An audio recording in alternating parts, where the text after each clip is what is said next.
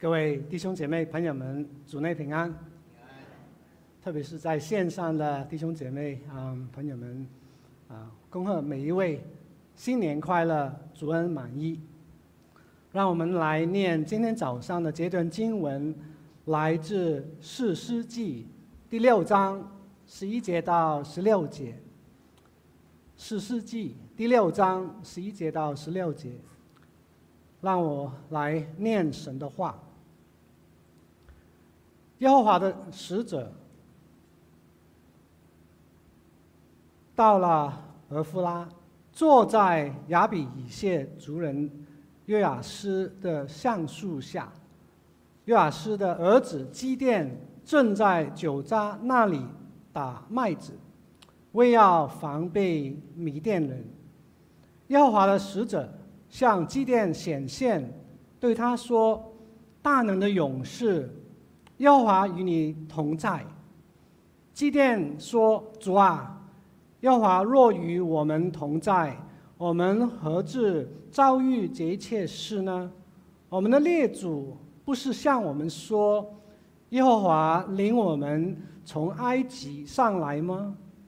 他那样奇妙的作为在哪里呢？现在他却丢弃我们，将我们交在。”米甸人手里，耶和华观看基甸说：“你靠着你这能力去从米米甸人手里拯救以色列人，不是我差遣你去的吗？”基甸说：“主啊，我有何能拯救以色列人呢？我家在马拉西。”支派中是致贫穷的，贫穷的。我在我父家是致微小的。耶和华对他说：“我与你同在，你就必击打米甸人，如击打一人一样。”让我们一起来同心祷告。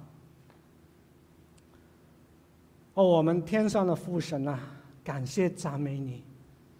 因为你是那位无所不在、无所不知、无所不能的神，主啊，感谢你带领我们众人平安进到新的一年。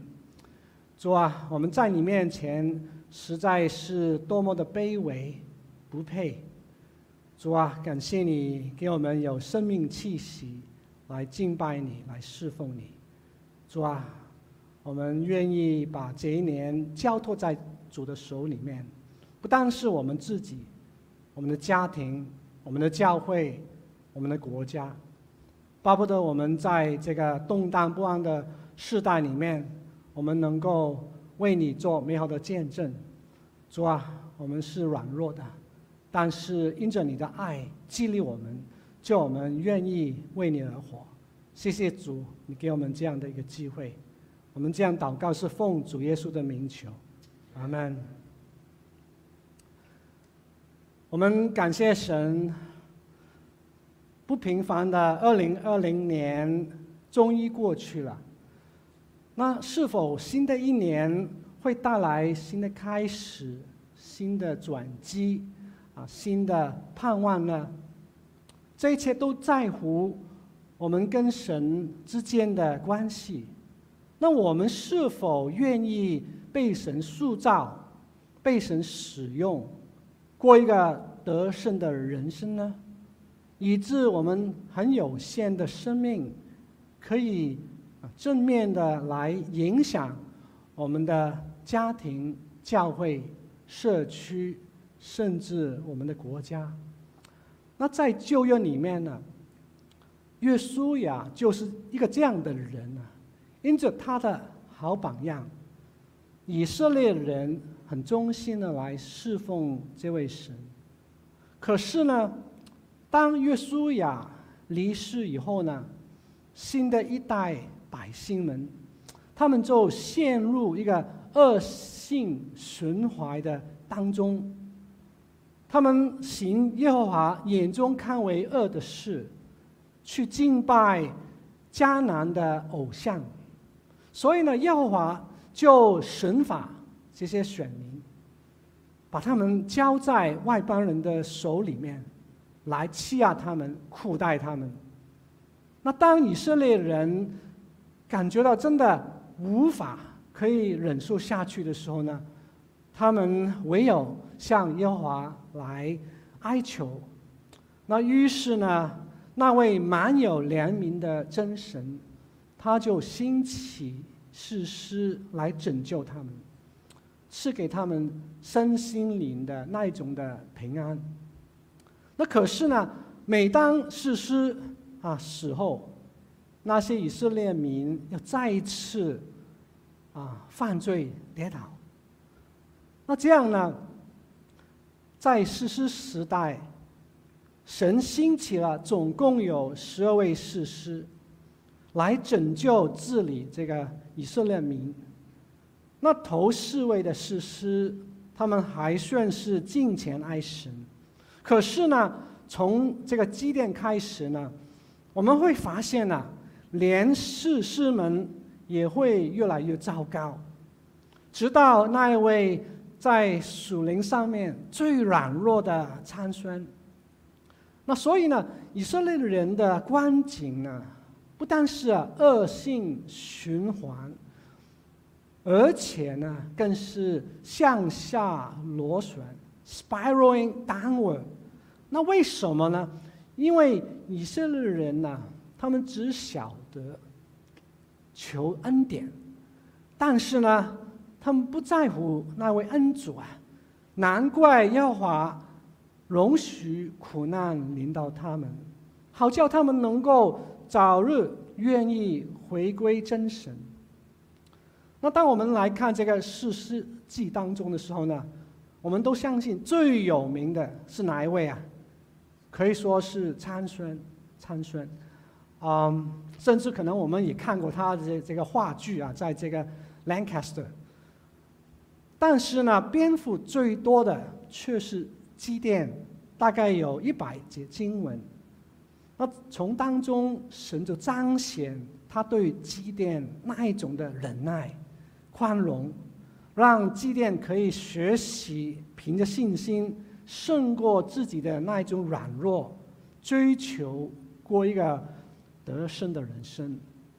那在祭奠蒙召之前呢，其实那一段年日啊，以色列民呢，他们行耶和华看为恶的事，所以呢，神就在当中兴起这个啊祭奠，把他们啊把。祭奠啊，来带领以色列民离开这个米甸人。米甸人欺负他们有七年的时间。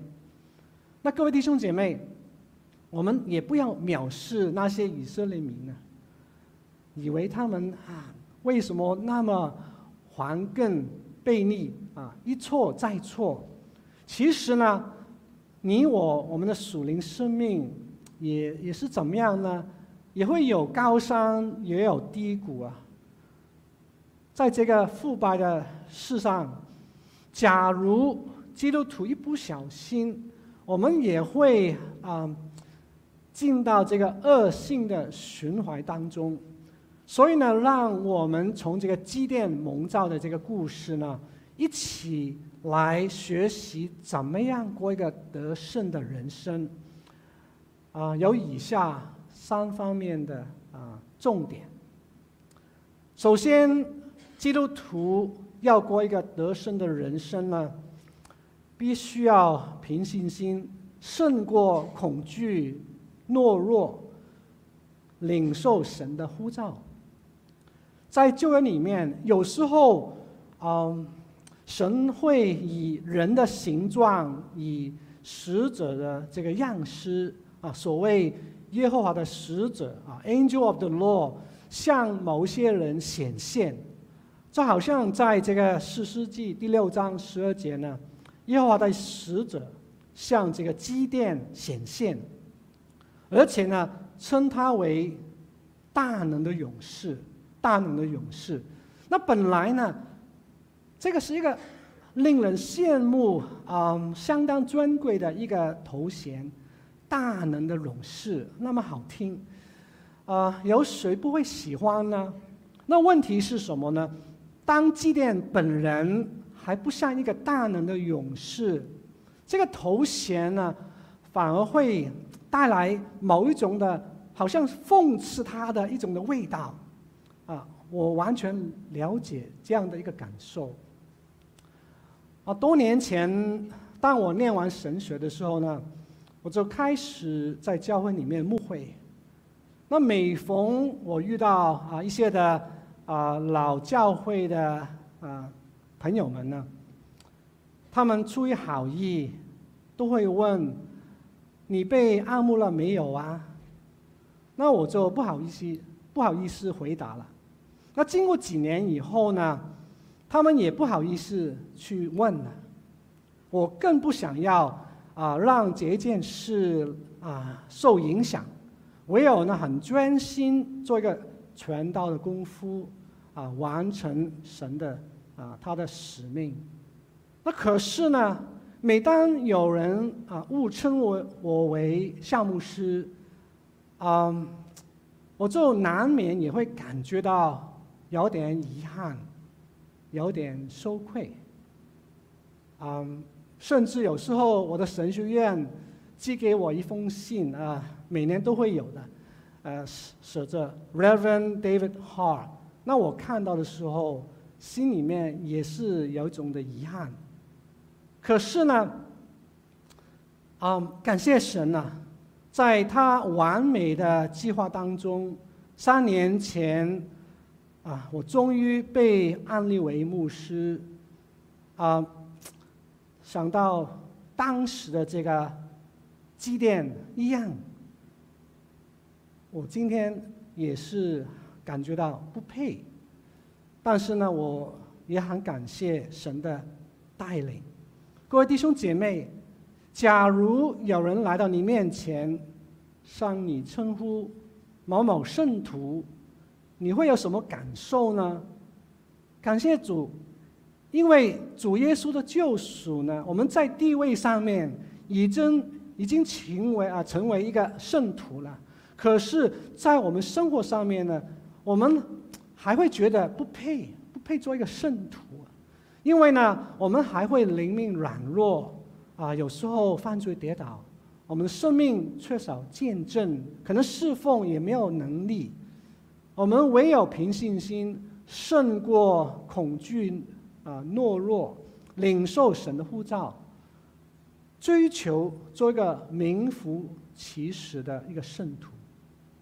那当这个基甸他听见这个大能勇士的这个称呼呢？可能连他自己也吓了一跳，怎么可能呢？我是一个大能的勇士，因为呢，他当时心里面呢，真的充满了一种的恐惧啊、懦弱啊。假如祭奠他真的是一个大能的勇士啊，他就不，他就不会躲在家里面这个啊酒榨的那里打麦子了。那无可否认，当时呢。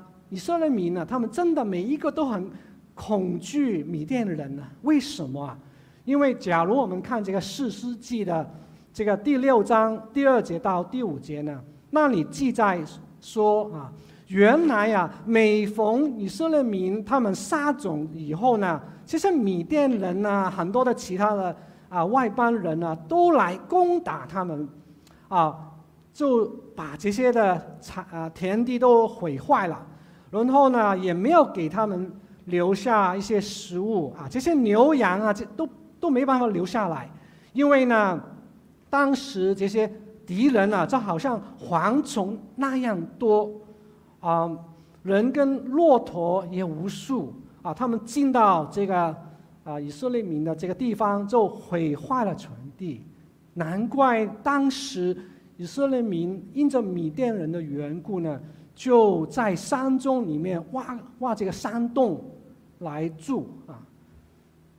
那或许可能有人会啊笑问：以色列民他们当时那么胆怯，真的有必要吗？那各位弟兄姐妹，其实我们经过二零二零年啊一一年很动荡不安的一年，我们应该理解。当时以色列民他们那一种感受啊，我们在过去几年里面，甚至我们在今天也是一样，我们全世界都受到这个冠状病毒的威胁。许多人为了要保护自己、保护家人呢，啊，宁愿困在家里面。每逢我我们出去的时候，我们都会啊有点提心吊胆。那当时呢，那虽然这个基甸心里面恐惧，他的性格也是比较啊懦弱，但是呢，在神的眼目当中啊，他却要成为一位大能的勇士，不但蛮有勇气啊，而且是蛮有能力。在十四节呢，耶和华说：“你靠着你这能力去从米甸人手里拯救以色列人。”这就是神在基甸身上所定的一个目标。或啊，或许有人会问啊，怎么可能呢？这个内弱的这个祭奠成为一个大能的勇士？但是呢，在马太福音十九章二十六节，我们都会背了。主耶稣说：“在人是不能，但是在神凡事都能。”那几年前呢，我们一群的牧长们，我们一起来查考提摩太后太前书啊，第三章第一节到第七节，我们来探讨有关做监督的这个资格。那有一位长老呢，他也很坦诚啊，分享说，啊，根据圣经保罗这样的写的要求啊，我真的觉得我自己呢是不配做长老的。那当时呢，我心里面也同意，是的，是的。那请大家你们不要误会啊，我不是说那一位长老，我乃是说我自己成为一个传道人也是不配的。是真的，我们看圣经这个要求，我们真的不配。其实啊，无论是牧师、长老、董事、执事、老师、童工，假如没有神的恩召，没有神的怜悯啊，我们有谁能胜任胜任呢？那在过去这一年，因为瘟疫的缘故呢，许多信徒都没有机会来教会，所以呢，似乎好像也没有机会来侍奉神。那其实呢，我们随时随地都可以侍奉神的，因为你我都是君尊的祭司，教会最需要的就是祷告的勇士。所以呢，在二零二一年，我鼓励你。参与礼拜三的这个祷告会，在线上的，至少至至少可能每个月一两次，为教会、为宣教士、为国家、为世上的灵魂来祷告。我们不要等到我们自己有问题才来到参与这个祷告会。我很感谢主，我们当中有位姐妹。啊，最近她帮我啊，帮教会啊设计一个这个今年的这个主题的 poster，她就是在家里面做这个事情，所以你们以后也会看到她的啊作品。感谢神。那各位弟兄姐妹，今天你心里面有什么恐惧、忧虑呢？你是否怕这个啊病毒呢？你是否怕这个政治腐败下去呢？你是否会怕这个社会暴乱吗？还是你怕这个经济困难呢？那无论是什么事啊，我们都应该把这一切交托给神，免得我们过分的忧虑恐惧，以致呢我们什么都不做。神所喜悦的，就是你我。成为一个大能的勇士，基督的精兵。那还有第二方面，就是基督徒要胜过这个啊世上，做一个得胜的人生。我们必须要凭着信心胜过埋怨跟啊怀疑。确认这位神他的美善。在这个漫长的这个逆逆境当中呢，以色列民不但没有认罪悔改，没有回归真神呢，而且呢，他他们对神呢，其实心里面充满了某一种的埋怨啊、疑惑啊，连这个祭奠也不是例外的。所以呢，当我们看十二节的时候呢，耶和华的使者对米啊这个祭奠说：“耶和华与你同在。”这句话呢，本来是一句问安，你好吗？啊。但是呢，这一句话一句问安的话呢，令到这个基甸啊，真的好像火上加油啊！他是大发这个脾气。各位弟兄姐妹，假如有一天你出于好意，你去关怀别人，没想到呢，那个人就把你当做一个出气洞，甚至呢，连你也批评了。你会有怎么样的反应呢？身为教会的领袖们，我们难免也会有这样的一些经历，那一种感受呢，实在是很难形容的。那我们感谢神啊，耶和华的使者呢，留给我们一个很好美好的真的啊榜样。他并没有啊为自己来辩护啊，其实这位耶和这个耶和呃耶和华的使者就是神自己。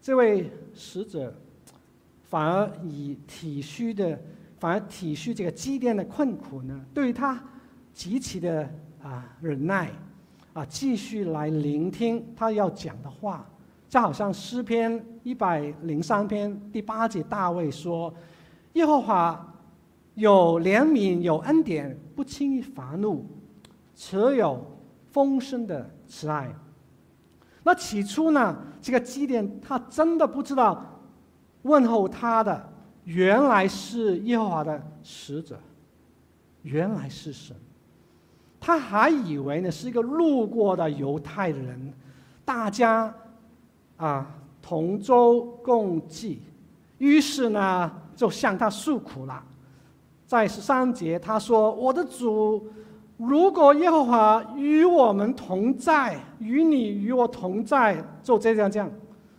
那英文翻译的比较清楚一点。Oh my Lord, if the Lord is with us，在这里呢，你看到一个啊小写的这个 Lord 是指眼前的人，大写的 Lord 是天上的神。所以你看到什么呢？就是当时啊，这个祭奠一开口就埋怨神了。在这个十三节，他提到三条问题来指控这位神。他抱怨的说：“如果耶和华与我们同在，我们怎么会啊遭遇到这一切的事呢？”还有，我们的列祖不是向我们说耶和华领我们出埃及吗？那耶和华。一切的启示在哪里呢？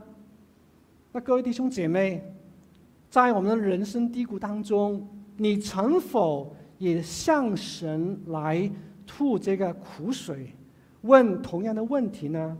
我们有没有问过神说：假如神真的与我同在，我怎么会有这样的遭遇呢？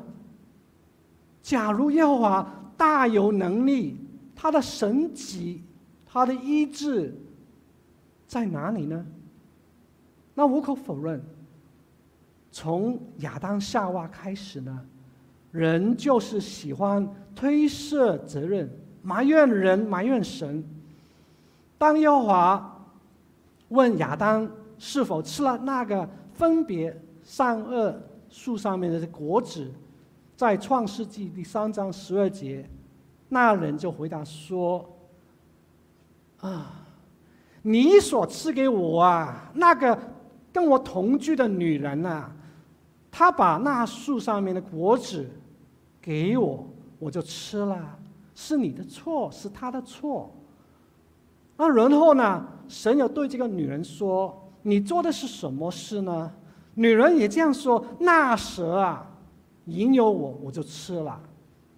那其实呢，无知的人埋怨一个全知的神，这是多么的愚昧，多么的愚昧！就好像在这个箴言十九章第三节说：“人的愚昧轻拜他的道，他的心也抱怨耶和华。”当人跟神争辩的时候呢，到底谁对谁错啊？当然是神，他是永远的对的。所以呢，我们应该学会不要来埋怨神。那在逆境当中，我真的从这个先知哈巴谷学到很大的功课，对神这位先知充满了埋怨、怀疑，但是呢，当他认识这位神，更理解到耶和华是美善的时候呢，他就不再埋怨神、怀疑神。最终，他学会了一件事，就是无论前景如何，他都以神为乐。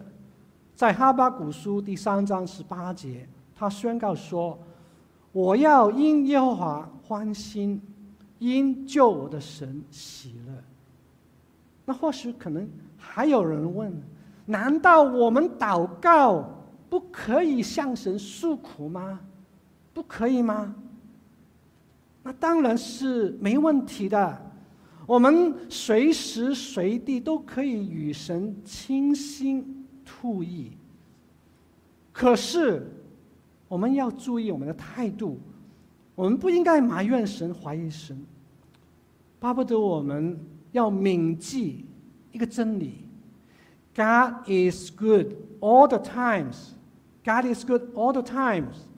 我们可以跟神诉苦，但是我们要知道，要知道他是好的。各位慕道朋友，我也期望在二零二一年这一年成为你蒙福的开始。就好像诗篇三十四篇第八第八节说。你们要尝尝主恩的滋味，便知道他是美善的，投靠他的人是有福。在这个士师记第六章十三节，祭奠说：“哦，主啊，耶和华若与我们同在，我们何至遭遇这一切的事呢？”其实呢，如果我们思考一下呢，这个祭奠他这样发问。也有他的道理啊，有道有他的道理啊。为什么呢？因为呢，他看到一件事，就是什么？耶和华的同在应该带给以色列民神的祝福的。神的同在应该是带来神的祝福。那为什么现在他们反而遭遇到那些困难呢？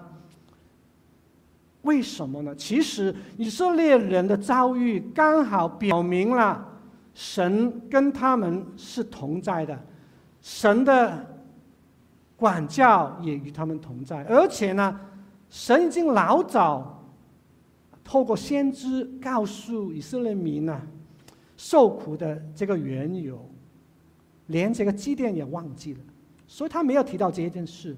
原来不久以前呢，如果你看这个。第十节呢，先知对以色列民怎么样说啊？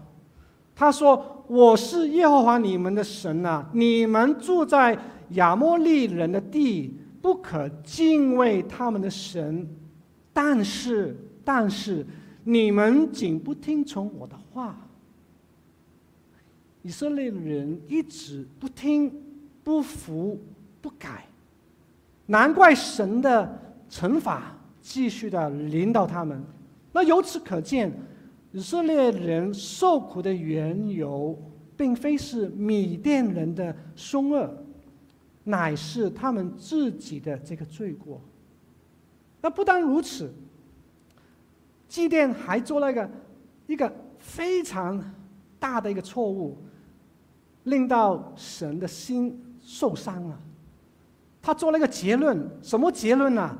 在十三节，他竟然说：“现在神却丢弃我们了，将我们交在这个米甸人手里面。那到底是谁离开谁呢？那没错，从这个外邦人的角度来看，耶和华似乎真的丢弃了他的选民，以致呢，米甸人能够欺压他们，为所欲为。可是从神的角度来看呢，却完全不是这样子，因为呢，基甸把警政。整件事情都颠倒了。耶和华并没有丢弃他的选民，乃是以色列民离弃了他们的神，去敬拜这个迦南的偶像。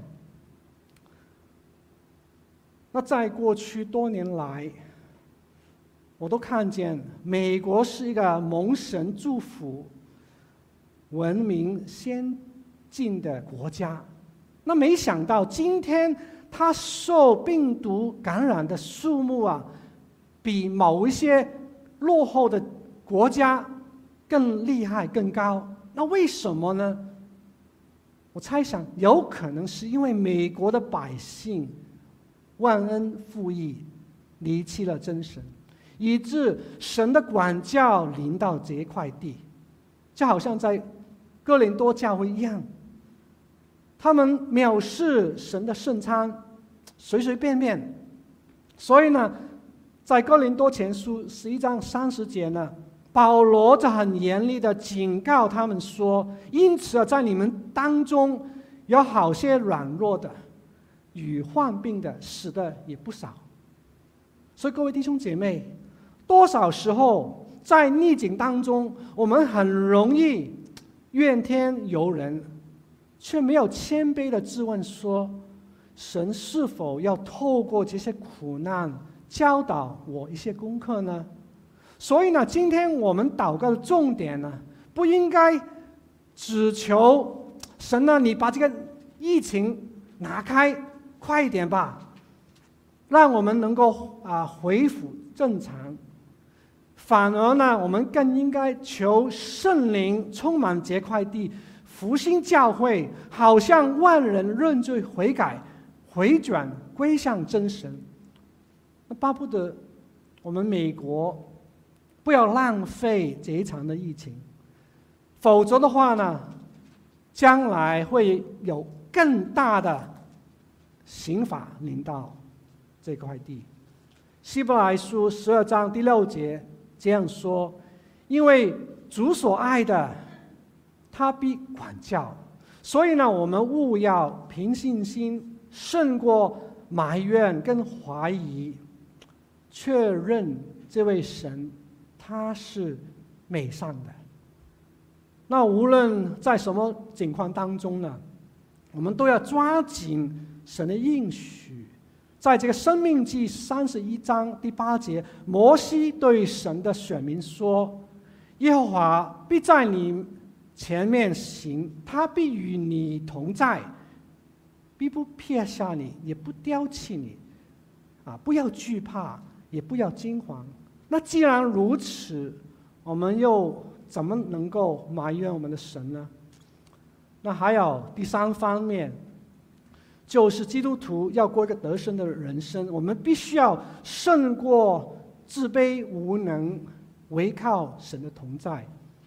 在十四节，耶和华对基甸说：“你靠着你这能力去从啊，去从米甸人手里面拯救这个以色列人。”那在原文你看的时候，你看英文也是，这个“去”这个字不单是这句话的第一个字，而且呢，它是一个命令式的动词，是个命令，所以呢。神的原意是这样子，说是去靠着你这能力，从米甸人手里面拯救以色列人。那问题是什么呢？就是祭奠的能力啊，真的极其有限了，更不要说他的胆量。难怪呢，他马上拒绝神，在这个十五节，他就很坦诚说：“主啊。”我有可何能能够拯救以色列人呢？我家在马拿西支派当中是最贫穷的，我在我夫家也是最微小的。那即便他这样回答神呢，并非是他假装谦卑，乃是他真的感觉到自己不能不行，甚至呢，他有一点点的自卑。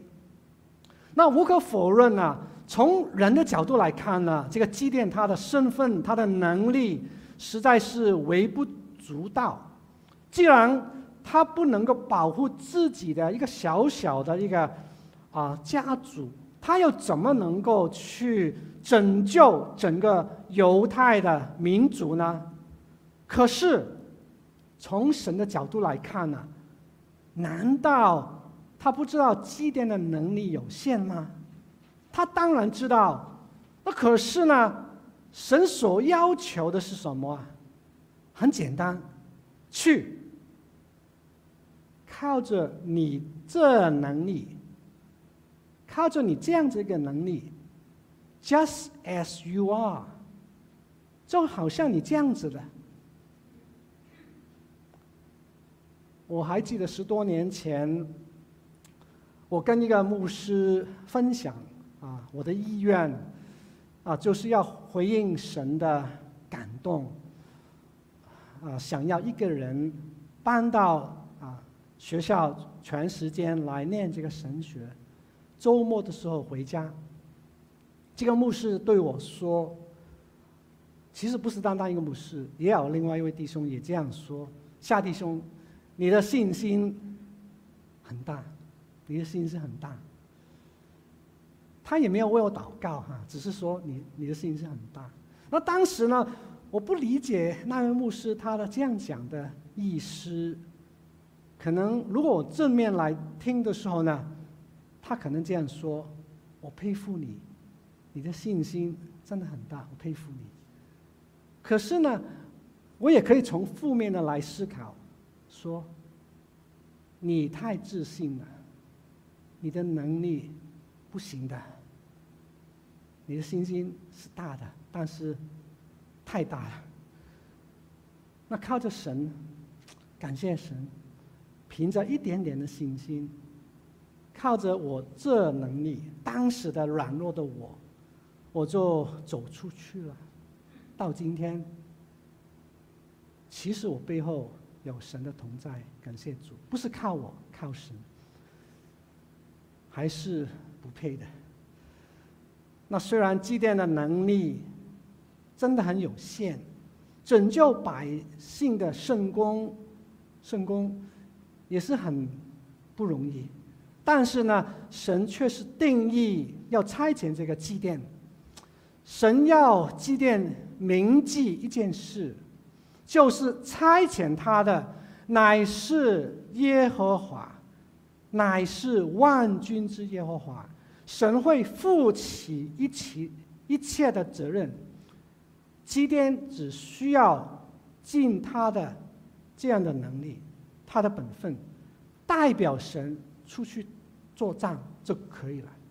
那各位弟兄姐妹，在这个末世的时代里面，我们面对着诸般的困难，就好像这个冠状病毒。政治分歧、社会暴力、道德沦落，那到底我们能够做什么呢？从表面来看呢，好像除了祷告以外呢，什么都不能做啊，没有什么影响力。那其实呢，基督徒必须要回归到我们的本分，什么的本分呢？就是活出我们的新生命，活出我们的新生命。在马太福音第五章十三节，主耶稣对门徒说：“你们是什么？你们是世上的盐，你们是世上的光。你们的光也当这样的照在人面前，叫他们看见你的好行为，就把荣耀归给你们天上的父。”所以在新的一年里面，我把旧的教导再次。彼此提醒鼓励，我们继续的在五方面来追求，无论是我们自己教会也是一样，就是在敬拜侍奉、传福音、参与团契、做门徒训练、做这个管家，几方面都尽我们的本分。这样子呢，不但我们自己会被装备成为一个圣徒，合乎主用，而且呢，我们所培养出来的这些小朋友基督徒呢，他们也能够以后透过做医生、律师、法官、老师不同的侍奉，可以影响这个社会，影响这个时代。所以，我们做父母的，我们做祖父母的，我们务要培育下一代，以致全民皆兵，神国能够继续扩展，直到耶稣回来。那这个祭奠呢，不但蒙神的差遣呢，还有一个很重要的，就是而且他有神的同在。在这个十六节，新译本这样翻译说：“耶和华对他说，我必与你同在。”你就必击打米甸人，像击打人一样。这里我们看到有两个“必”字，这两个“必”字代表何等可贵的应许！就预表基甸呢，他绝非是孤军作战的，而且呢，他靠主怎么样，终必得胜。从那个时候开始呢，这个基甸就学习凭信心。与神同行，一步一步，啊，胜过他自己的软弱。那后来呢？当米甸的联军来攻击以色列人的时候呢，从人的角度来看呢，他们就好像蝗虫的那么多，实在是十分可怕的。但是呢，从神的角度来看，那些蝗虫的军队，只不过像一个人。宣布的什么？所以呢，耶和华吩咐这个基甸，把以色列的军队从三万两千人减到一万人，再减到三百人。那最终基甸他真的带领三百个人来战胜这个仇敌。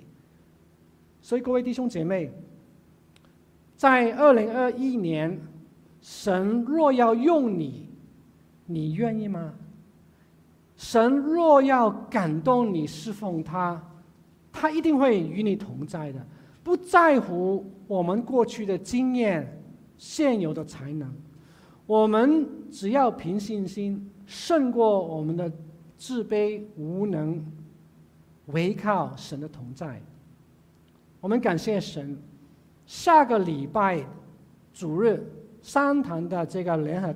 圣餐崇拜当中，我们有三位董事，有十几位执事，他们蒙神差遣，就职侍奉，其中有好几位都是首任的。那既然你们蒙神差遣来侍奉神，你们要记住，你们不是孤军作战的。乃是有神与你们同在的，所以你们必能够靠主得胜。那最后呢，这位啊，伍伦·伯顿呢，他是美国某某大富翁的一个独生子，在他啊念这个中学毕业的时候呢，啊那一年他听到有一位宣教士一个非常感人的一个见证，于是呢他就。啊，下了决心回应神的呼召，他要奉献啊来做一个宣教士，在圣经里面他就写下两个字：no reserve，毫无保留。然后呢，这个伯顿回家告诉他的父母他的心志，还而且呢一个很重要一件事就是他不会啊继承这个家业的。这件事就是以后父母给他的这个财财富，他都不要。那在波顿，他念这个啊，也有啊，大学毕业以后呢，他母亲看到孩子长大毕业了，再问问这个儿子，看看你有没有改变啊？你你愿否啊承继继承啊这个庞大的这个家业呢？波顿他再次回答说：“No retreat，毫无退缩。”而且呢，他也把这两个字写写在圣经里面啊，表明他一种的决心。那后来他为了要装备自己，要到中国这个甘肃省啊这个回民当中宣教呢，他就先到埃及啊，要学习这个回教徒的文化，还要啊学习这个可兰经。但是呢，波登啊，他突然患了这个脑膜炎啊，后来很快的死在这个埃及。